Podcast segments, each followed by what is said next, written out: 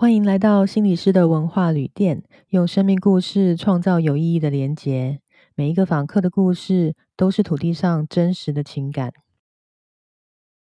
今天我们要谈的主题是心理师养成训练里面很重要的一环——督导，还有台湾跟美国督导文化的差异。所以，我们今天特别邀请到林田安心理师，跟我们聊聊他在美国和台湾接受督导的体验。Hello，田安。Hello，一方。嗯，蛮蛮开心可以来来这个 podcast 上面跟大家聊聊。那我就刚好是在美国有实习过，虽然不是兼呃，等一下我们之后会再讲，就是呃，在美国是兼职实习，然后回台湾是全职实习的部分，然后现在是在台湾当心理师，然后在社区、在大专院校都有。听起来经验蛮丰富的。那你的心理师？的生涯好像是从美国念书开始的。之前你在美国的哪一州念书啊？我之前在美国的宾州。那很多人听到宾州都会很问号，想说是在哪里？就跟大家说一下，它是在大家应该比较知道纽约，它是在纽约的下面一点，所以它在东岸。然后宾州它其实稍微简介一下它好了，它它其实是美国创国的一个一个州。就是有点像台湾的台南的概念，所以它在那边有很多很多的历史古迹、历史渊源，所以在那边的人口组成，呃，因为历史的关系，就是它它是黑人族群比较多，在那一个州里面。我其实待过宾州一阵子，但我对他印象最深刻的是他有 Amish people，对，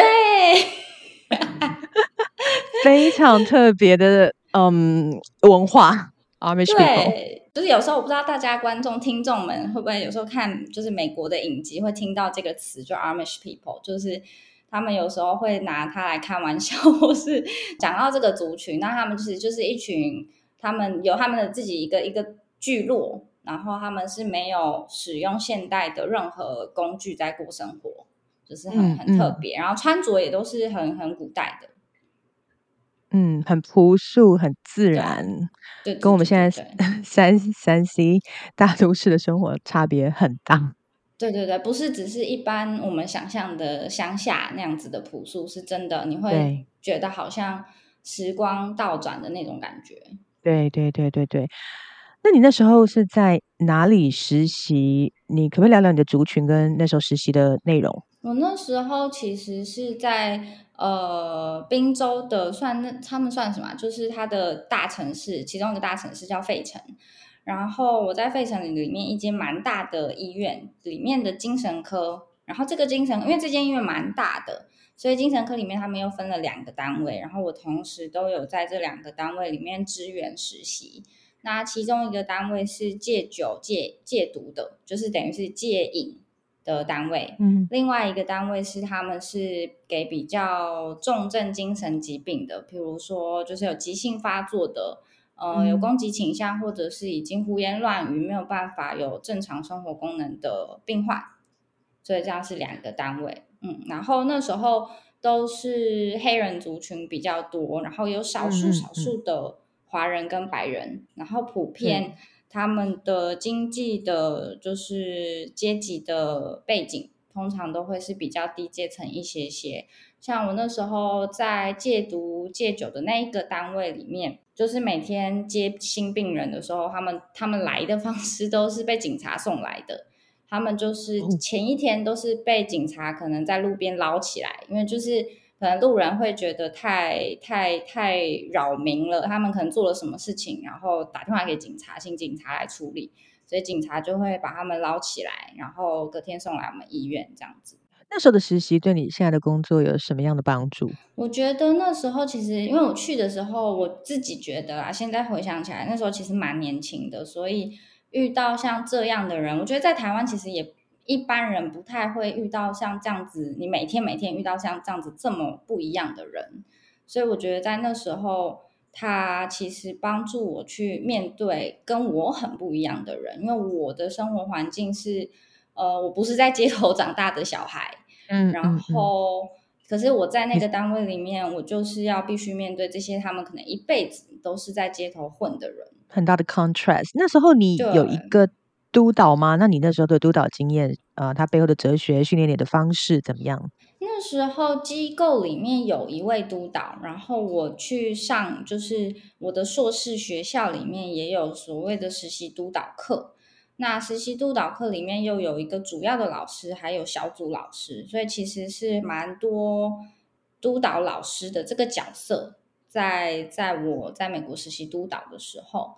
然后，因为我现在回想起来，会觉得那时候那个学生的身份其实蛮比重蛮多的，所以会觉得所有的这些人，不管是这个机构里面的督导，或者是学校里面的这两位老师，其实他们都是很很支持的状态，然后蛮鼓励你去探索，然后你只要有要求说，哎，我想要。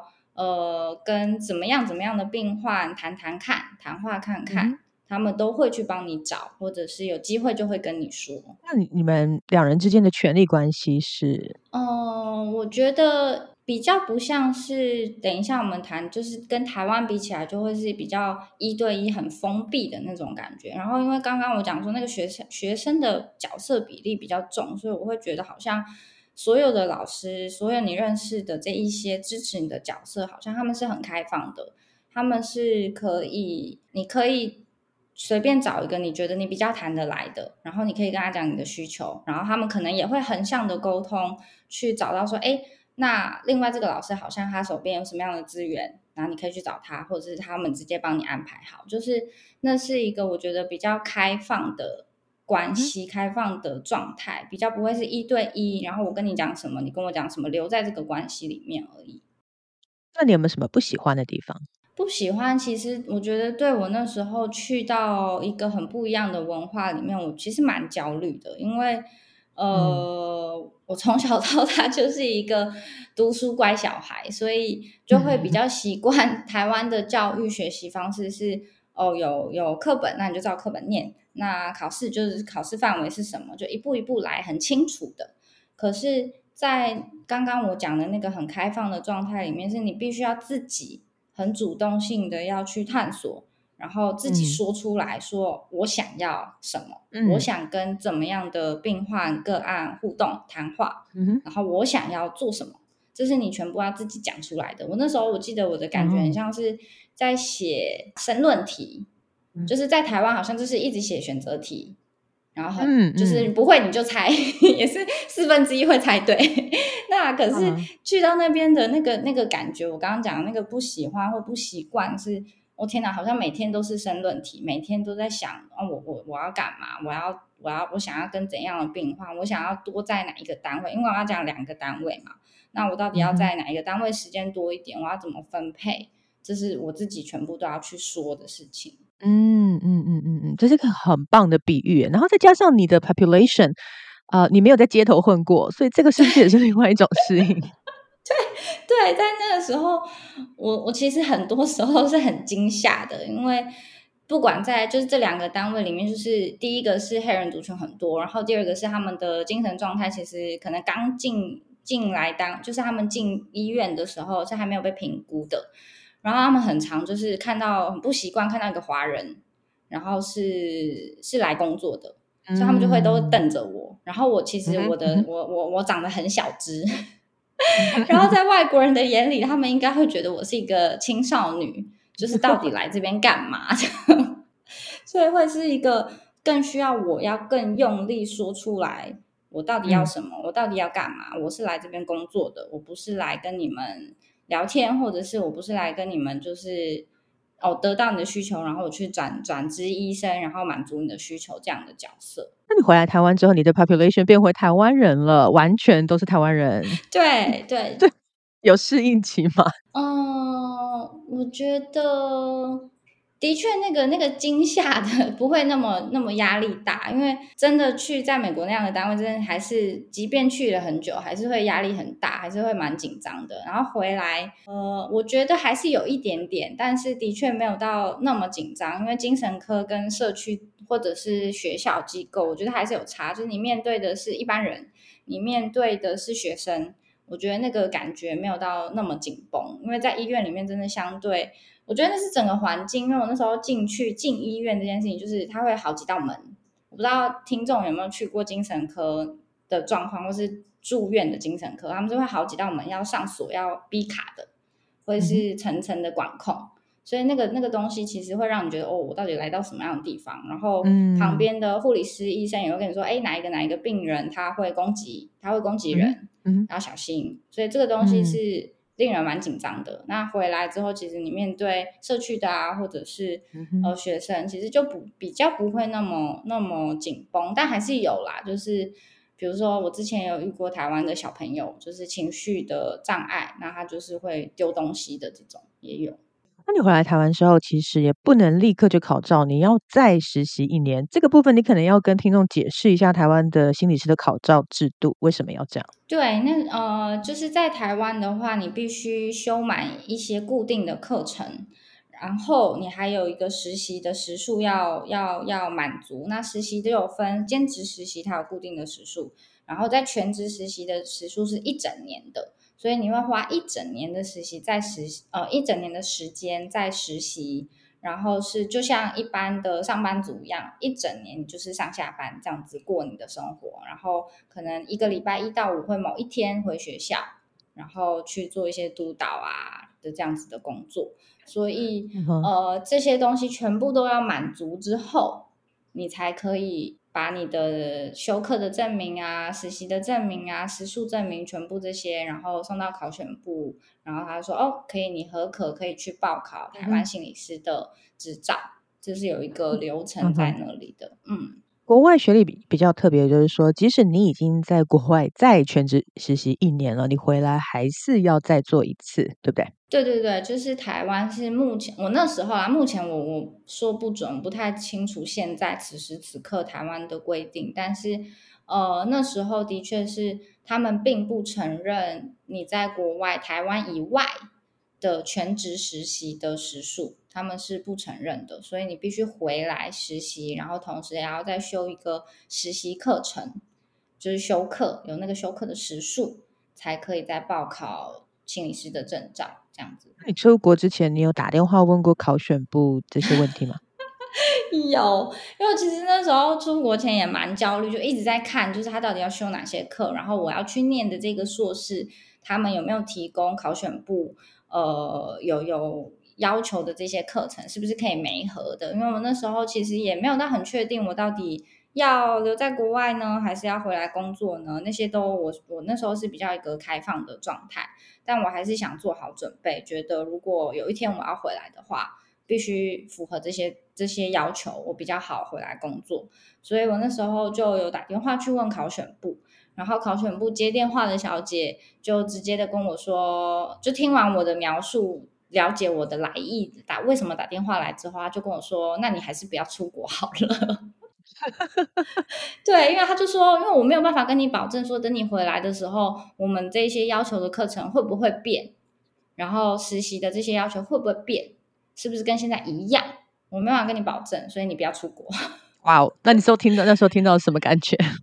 那那时候蛮生气的，会觉得说我我我出去又不是，就是我如果出国学一个一个专业，再回台湾工作。我并不是为台湾做一些不好的事情，那为什么好像我觉得被挡住了？好像我要么是不要你出去，要么是你不要回来，然后我就觉得为什么？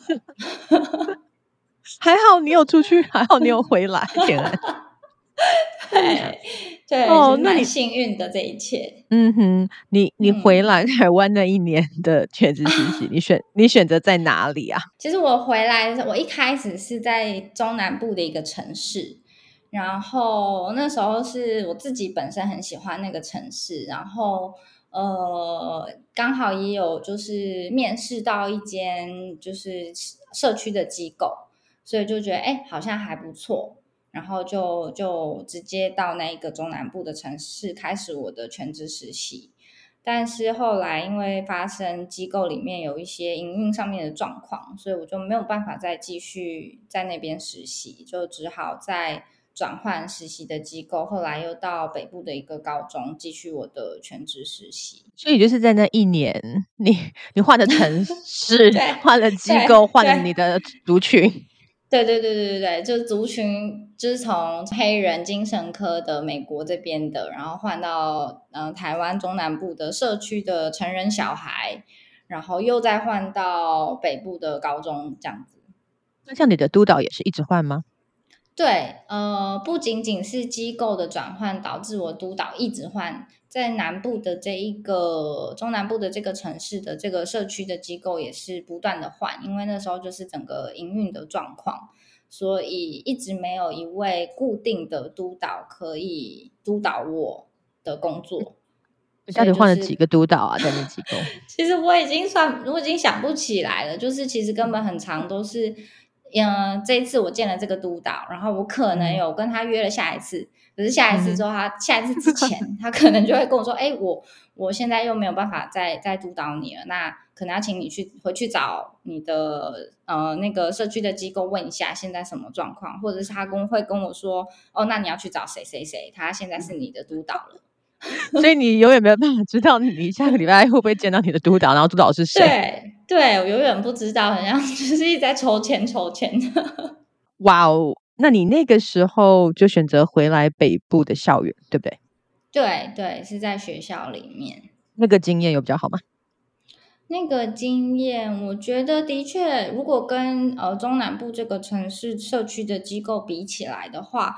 的确是，如果以安稳度来说的话，的确有比较安定，因为不用担心那么多事情，你不用每天 就是接到电话说，哎，你督导又换了，或者是今天工作怎么样，就是那个安定度是差很多的。所以我觉得对菜鸟、对新手来说，这其实蛮重要，就是你可以自己安顿好，然后好好去面对你眼前的个案，我觉得会好很多。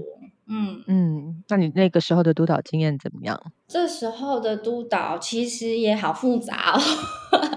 哦，你怎么那么命运？对，命运拐转。就是来到回到北部的这个高中之后，呃，因为我其实是不是一开始哦，跟听众说明一下，就是我们的实习，就是医生也是学生，都是就是都是从七月份开始。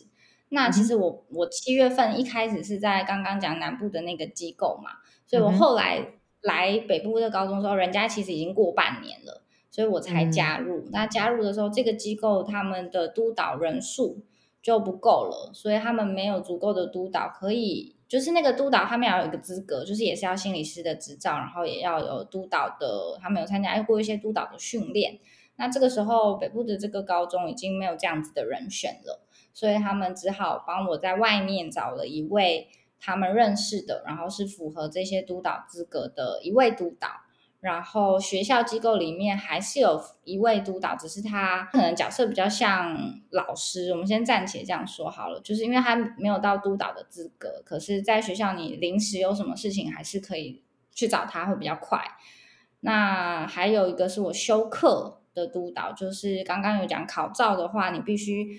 有全职实习的时数，然后还有你要修一个全职实习的课程，所以这个课程里面他又有一位老师，这个就是课程督导。所以总共我在北部的高中实习的时候，我有三位，但都没有中断啦，就是比之前好了，就是都是固定的，就是呃修课的督导一位，然后学校机构里面一位，然后还有学校机构介绍的校外的一位，所以总共是三位。嗯，你现在对三位督导？有没有最怀念或最印象深刻的例子？我其实很怀念，就是在修课的那一位督导，就是他那时候其实给了我很多，嗯，应该说打开，而不是给打开我对于心理师的一些想象或是想法，到底怎么样是一位好的助人者，好的心理师。那我想要成为怎么样的心理师？这些东西是他不断一直在督导我的过程里面，帮我去去打开的一些东西。因为我觉得，在我不知道其他人在当心理师的经验，就是我觉得在菜鸟时期的时候，实习的时候，可能都会对心理师这个工作，或者要开始念智商所的时候，都会有一些想象，然后觉得啊，那我可能必须要是那个样子。我才会是一个位够好的心理师，够好的助人者。但那时候呃，我被这样的想象，被这样我对我自己的期待，其实压得蛮累的。然后当然也有其他的督导，当然也会隐隐约约的给这样的期待。那其实对我来说是蛮重的压力。但是这一位休课的督导，其实帮我撑开了这些东西，让我可以不用一个人去背，然后让我可以看到哦，这个东西其实可以是拿掉的，它其实不需要一直绑在我身上。就是你另外一位督导呢？一直不断放你鸽子，这个其实也蛮离奇的，是怎么回事？对，就是呃，这一位放我鸽子的督导是学校机构介绍的校外督导。那呃，他可能工作繁忙吧，所以有时候跟他约了，哎，我们什么时候？哦，那时候因为他他人不在。呃，我住的这个城市，所以我要驱车前往一个比较遥远的北部的，也是在北部啦，但是就比较远的城市才可以见到他。那有时候就是到了那边之后，然后等了很久，然后问他说：“哎，在吗？”然后他会久久之后回我说：“哎，他忘记了。”那我们再改约时间，就发生数次，所以我觉得其实蛮蛮痛苦，也蛮觉得到底。自己经历了什么事情？所以你这时候你的这个命运还没有结束，就是曲折离奇的命运还在继续。那你回来台湾，嗯，就从滨州回到台湾，有没有经历过什么样的文化冲击啊？在督导跟学习这一块，我觉得像刚刚我讲说，在美国的那个督导经验。是我觉得相对很开放的，不仅仅是他们期待 你自己要是开放的，你要主动说出你要什么之外，他们也是很开放的状态，在支持你整个实习的状态。那台湾里面我对比起来，那个经验我觉得是相对很封闭的，就是一对一的。比如说我自己一个人去到驱车前往遥远的北部城市，然后发生这样的事情，就就停留在这里。就是我跟他的关系，另外两位不管是休课的督导也好，或者是学校机构内的那一位督导，他们不会介入这件事情，尽管他们知道，可是他们不会去做些什么。那那种感觉其实封闭，其实带来的就会是被被抛下那种孤独感，就是我自己一个人在面对一个其实有一点。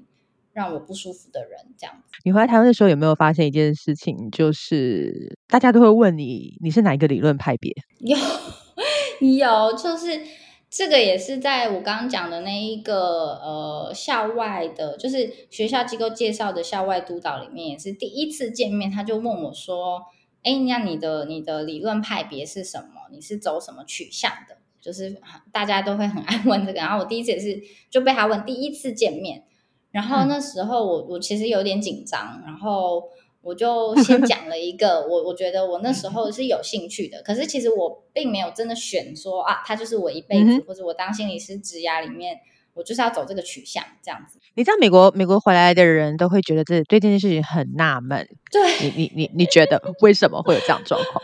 因为我我们我我自己啦，在美国从来没有被问过这样的问题，然后只是一直被被会。提醒说：“哎，要多去探索，然后多去参加不同学派理论取向的工作坊，都要去试试看，然后都要去接触，都要去了解。然后你要知道你自己呃在做什么，就是你现在是比较喜欢哪个理论派别，或者你觉得这个你眼前的个案比较适合什么样的理论派别，是这样在看理论派别这件事情。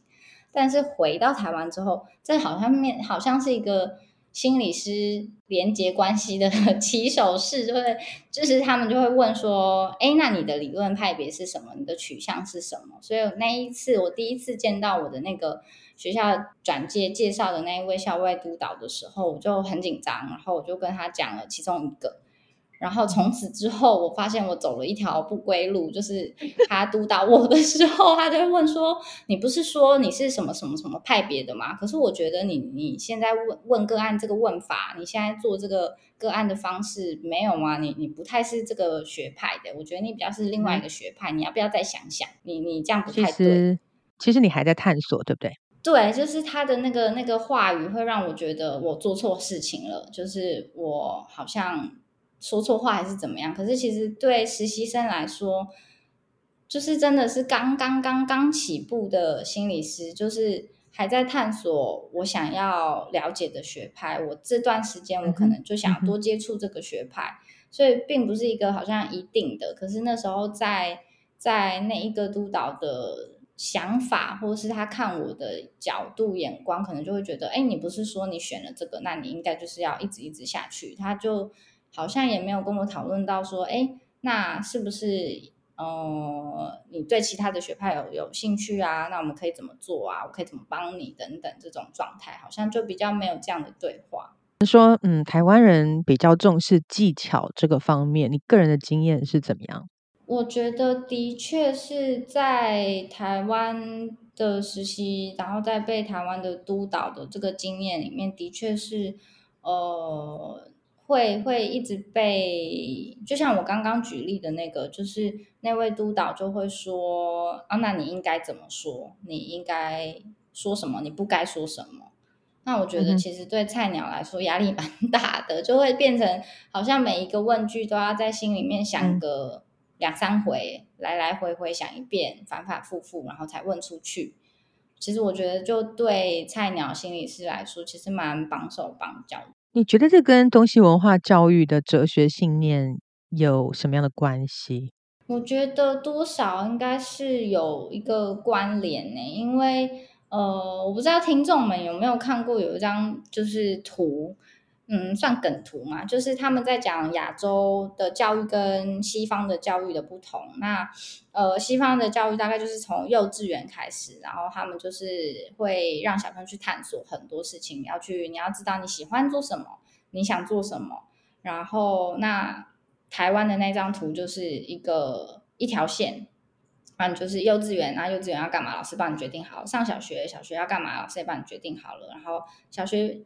上完就是国中，国中要断考，然后考基测，然后高中就是一路，他是帮你规划好的，直到甚至到大学都也是帮你规划好。就是这个东西，其实前阵子我也遇到有一个外国人，非常非常惊讶的问我说：“为什么你们台湾的大学会有终身？” 就是他他非常困惑，他会觉得说，都大学生了，都十八岁以上了。看手表不就知道现在几点了吗？你不就知道你自己 该去上课了吗？你怎么会需要钟声像小学生一样跟你说：“哎，时间到了，要进教室了。”就是他非常非常的惊讶这件事情，所以我觉得那个东西是蛮雷同的，就是被限制在一条线。我刚刚讲那个图上面，我们看到是一一条线或者一个框框里面，一个角色里面，就是你要做什么，你该做什么。这是被决定的，然后美国的或是西方啦，西方的教育比较多，比较是啊，我我是谁，我要怎样，我我要做什么，我喜欢什么，所以我现在要干嘛？那身边的大人可以怎样帮帮助我去做到这件事情？我觉得那个对比蛮明显的。嗯哼嗯哼，那你觉得台湾的督导文化有没有它的优点呢？台湾。我觉得有诶，其实对我那时候回来的时候，那个文化上面的适应，呃，或是以同样背景的文化去靠近另外一个人，不管是在督导关系里面，督导靠近我，或者是我靠近个案来说，其实都是相对容易的。呃，在美国的时候，其实督导要理解我，其实没有那么容易。然后。我要理解我眼前这个在街头长大的黑人也没那么容易，所以他其实这是文化差异吗？对文化差异，或是他对很多事情的理解等等的，其实那个就是就是文化背景太不一样了，所以会没那么好靠近。在关系建立上面，在呃，比如说你觉察对方的姿势啊，你觉察对方在某件事情的看法上面，你可能会没有那么的。熟悉，或是可以把它 pinpoint，就是把它点出来。哦，这件事情很值得讨论。因为在外国个案面前，我会觉得每一件事情我都觉得，哎，好不一样，好不一样，好不一样，是不是要讨论？是不是要讨论？可是，在台湾同样的背景底下，你会知道啊，我们就是这样想的。可是，哎，在哪里它差出去了？好像是值得讨论的一件事情。我觉得那个东西是。相对对新手对菜鸟来说比较容易的事情。那督导也比较容易看懂，哎，我在干嘛？我怎么了？我跟我的个案之间发生什么事情了？那个靠近是比较容易看到的。如果都很远，如果这三个人都彼此都隔得很远，我觉得太多东西。太太太需要被看，太需要处理，其实耗掉了很多时间，我觉得或能量吧。你现在怎么回头看这些实习跟督导的经验呢？嗯，其实我觉得就是一个必经之路，诶，就是当然有有痛苦，有受伤，但是。我觉得其实我还是会认为我运气蛮好的，就是有遇到那一个休克的督导，就是他直到现在，呃，他其实已经过世了。那我很长，即便是现在我在当心理师，已经是考到执照的心理师了，我还是有时候会困惑，有时候会迷惘的时候，呃，想起来的一些东西，或是想到他曾经跟我说过的话，我都会觉得，哎，好像又。那些迷惘，那些那些困惑，好像又再打开一点了，好像又可以再继续往下走。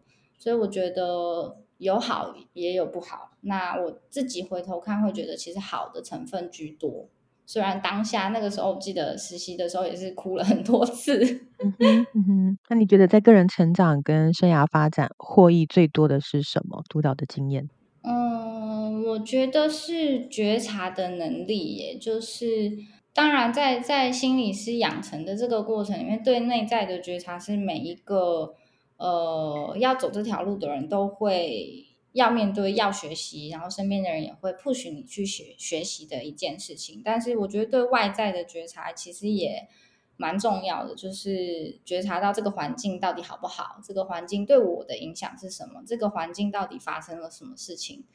就是比如说我讲那个南部的机构也好，或者是北部的实习的环境，然后这个这个这个督导对我的关系对我的影响，我觉得这些都是从外在的觉察，我觉得也蛮重要的。所以这些东西其实合起来都是对于一个助人者，对于成为一个完整的人，我觉得都很重要。知道自己什么状态。外在的环境现在什么状态？怎么样在影响我？我怎么样影响外面的环境？嗯，哎，你你你要不要讲讲看事情都有最好的安排？你在这过程中，对啊，就是其实我在回顾这一段的时候，我会觉得，就像我刚刚讲说，其实有不好的，也有很好的。我觉得我自己还是是幸运的那一个，因为是好像所有事情它都是有一个最好的安排。比如说，我那时候真的很痛苦，是我根本不知道我今天，比如在南部的时候，我根本不知道我今天的工作怎么样，我今天督导是谁，我到底还可不可以继续实习，所有事情我都是一个问号。然后，呃，回到回到台北又遇到这样的校外的督导，我也觉得非常痛苦，觉得好像不知道怎么怎么成长，或是怎么样帮助我自己在智商这这个专业上面继续有。呃，好的训练这些东西都让我在那个当下其实很痛苦。可是，在这个过程里面，有那一位实习课程的督导，然后让我去持续的走下去。然后也因为有这些不好的经验，我才会学会哦，对外的觉察其实也很重要，不是你关注你自己、关注个人这样就好了。我觉得那个关注外在，了解外面的。状态了解各个文化，我觉得这些都先是都是很重要的。然后包括再再推回去时间轴，再往前推，推到美国那个时候的经验是，即便那时候我会被，就是很多时候是被 快被吓死了，就是一直被很多很多很很高大的黑人然后瞪着看，然后或者他们觉得你到底来这边干嘛？我觉得那些东西都会是成为一个养分，让我知道我到底在做什么。我这个人到底在干嘛？我要做我我我相信什么？然后我现在因为我相信什么而往前走？我现在为什么对我眼前的这个个案这个人说出这样的话？那都会是让我更更坚信的状态。所以我觉得事情都会有一个最好的安排，即便有些时候在当下真的是很问号、很无语问苍天，但是我相信就是。事情都会有最好的安排。之后回过头来看，一定都会有成长，一定都会有一些学习。嗯，今天很谢谢林天安心理师，希望你的生命继续开拓，然后你的事情都有最好的安排。谢谢。嗯，谢谢，祝福各位听众也是一样，不管你现在的处境好或不好，但是都可以相信、坚信事情都会有最好的安排。